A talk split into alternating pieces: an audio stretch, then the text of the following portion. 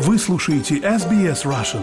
Больше интересных материалов на сайте sbs.com.au slash russian. Добрый день, вы слушаете подкаст SBS Russian у микрофона Виктория Станкеева. Сегодня мы общаемся с Аленой Мосин из Сиднея. На днях она вернулась из поездки в Европу, и также Алена побывала в Украине. И об этом в том числе будет наше интервью. Алена, здравствуйте. Вика, здравствуйте. И всем слушателям радио большой привет. Многие в Facebook пишут о том, что с удовольствием бы хотели посетить Украину, навестить своих родных, но боятся. Как ты решилась поехать сейчас, когда война продолжается? Да, Вика, я их очень понимаю. В прошлом году я тоже очень колебалась, поехать ли к сыну с внуком в, в Европу или же к маме. И она сказала, не приезжай ни в коем случае, тут так опасно. И эти слова, конечно, они же там, и мне хотелось к ним приехать. В общем, было сложно принять решение в прошлом году. В этом году я поняла, что уже не могу столько лет не видеть родителей, не, не быть у себя дома, что я решила, что я поеду, и как будет, так уж будет. Ну, просто невыносимо уже было, поэтому решилась. Каким маршрутом ты добиралась в Украину? Мне кажется, самый удобный и простой маршрут – это приехать или прилететь в Польшу, и оттуда есть три пути. Ходит поезд, на который очень сложно купить билеты, их сметают, в 8 открываются кассы, в 8.15 билетов уже нету. Почему? Потому что поезд мало стоит на самой границе, на вот таможне. Мало это сколько? Это может быть три часа примерно, где-то так. А вот если поехать уже автобусом, то там, конечно, людям очень тяжело. Порой автобусы стоят, это длинная-длинная вереница по 8-9 часов, потому что всем надо выйти и проверить вещи, и очень длинный ряд вот автобусов, машин, грузовиков, всего.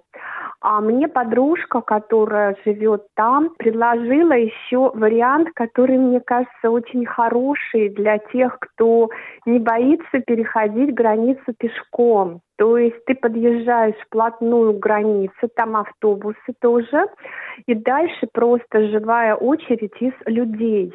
Она тоже может быть длинная, где-то часа два, может быть час сорок, но то, что не меньше часа надо стоять именно на улице, либо это палящее солнце, у нас было вообще плюс 33-35, и там асфальт просто плавился, было тяжело, если идет ливень, то тоже ливень, вещи мокнут, но люди стоят, а после уже границы стоят очередь тоже из машин, которые встречают тех, кто проходит пешком. То есть вот такая вот интересная схема. Но по факту она самая быстрая, самая удобная. Какие проблемы были, когда ты добиралась в Украину?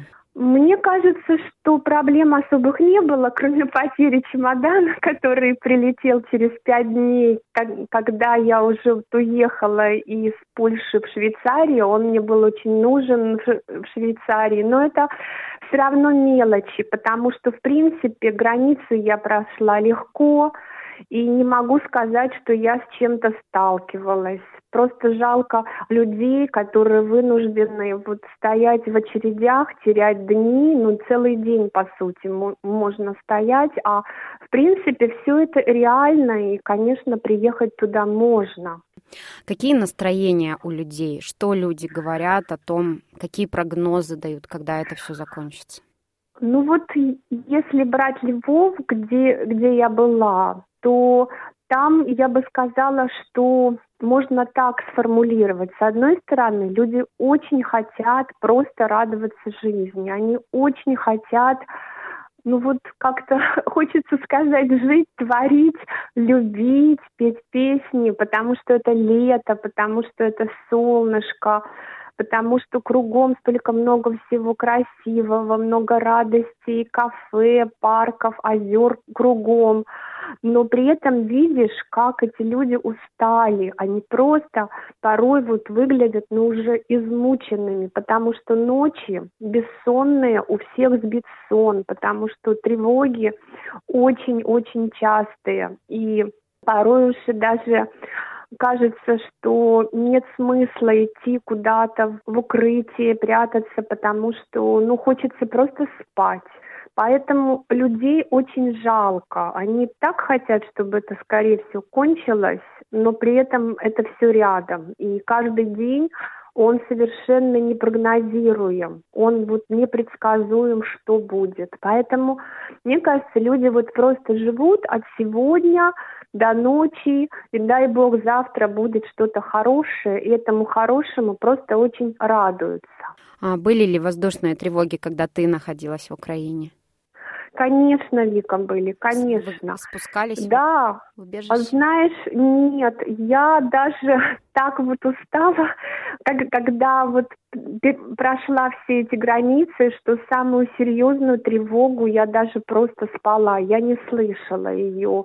Мои родители встали, ходили, смотрели на балкон, что там как, видно, слышно, и стоит ли идти. Ну, в общем-то, нет. Но вот тревоги, они очень частые. Был один день, что после обеда было шесть тревог, и, конечно, я вот знаю, что, допустим, если люди в кинотеатре, то они должны выйти, если что-то происходит, то это вот останавливается. То есть жизнь очень дерганная, и она очень непредсказуемая. А дальше уже каждый решает, что ему более важно. А люди, которые уезжали после начала полномасштабного вторжения, они возвращаются или многие не вернулись? Здесь я не могу сказать. Мне кажется, кто уехал, тот уехал, потому что я могу судить только по своим друзьям, кругу, что я знаю кого-то, то они все там остались. И как-то вот настолько как-то чувствую, что людям уютно в своей стране, уютно в своем доме. Я вот приезжала к подружке, у нее чудесный свой дом, сад, малина, там огурцы, кабачки. И так ей там хорошо, и вот куда-то ехать все это бросать, чувствовать себя вот беженцем, это тоже горько, это тоже очень трудно. Поэтому люди просто верят, что это должно скоро кончиться. А как э, подготовка к зиме? Что люди говорят? Трудно, Вика, трудно, потому что я тоже слышала, что есть прогнозы, что не будет света, может быть, один месяц. Вот электричество имеется в виду. Не дай бог больше. То есть у них дома специальные такие большие фонари, которые светят как лампа. Мне показывал папа, что они вот использовали в прошлом году зимой. Потом плитка на таком газу специальном тоже, что вот в походы мы часто берем здесь. То есть все это продумывается, но это холодно, конечно, особенно если это девятый этаж, вот как вот мои родители живут. И с двух сторон балкона это все продувается, это все, конечно, холодно и трудно. Поэтому зима это что-то, о чем думают, говорят, и эта тема нерадостная. Да, э, полет обратно было все хорошо. Да, также живая очередь. Я приехала, и она туда более длинная, потому что желающих все-таки выехать больше в Польшу. Либо кончились каникулы, и у многих детки шли в школу именно в Польше, поэтому это было дольше. Но, к счастью, тоже все хорошо. Поэтому мне кажется, что приезжать можно, и просто это зависит от степени важности, насколько это тебе нужно туда поехать. Но, в, в общем-то, сложностей не было. И что я еще хочу сказать, что была удивлена потому что я там говорила на русском языке. Конечно, я старалась первые фразы сказать на украинском, и что еще вспоминала слова, тоже вот их использовала. Но если что-то надо было быстро и вот четко, то я сразу переходила на русский.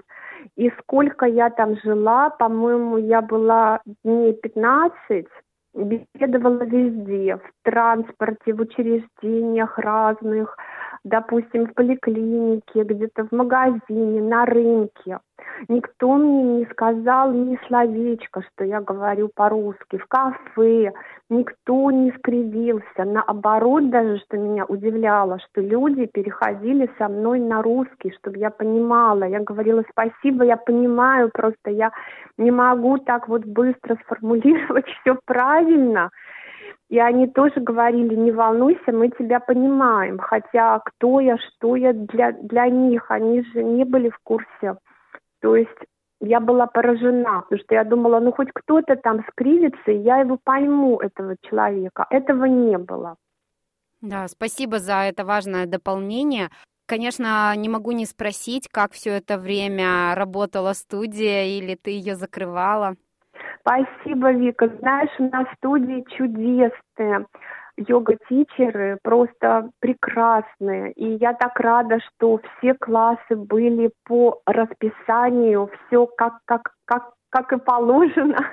И я с радостью завтра уже тоже выхожу вести свой чакра-йога-класс вечером. И всех жду. Еще какие-то мероприятия планируются в ближайшее время? Да, с удовольствием приглашаю всех на весенний йога-ретрит в Голубых горах в Люре 22-24 октября в сказочном спа-резорте будет и йога, и тайчи, и арт-терапия, и будет новинка, мы будем осваивать практику стояния на специальных досках садху, досках с гвоздями. То есть практика гвоздостояния только по желанию.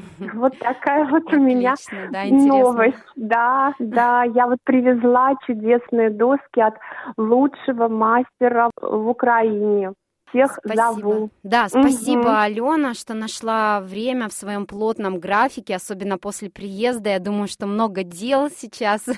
Это точно, это точно. Всего хорошего. Спасибо, Виктория, была очень рада. Всего всем доброго, здоровья и счастья.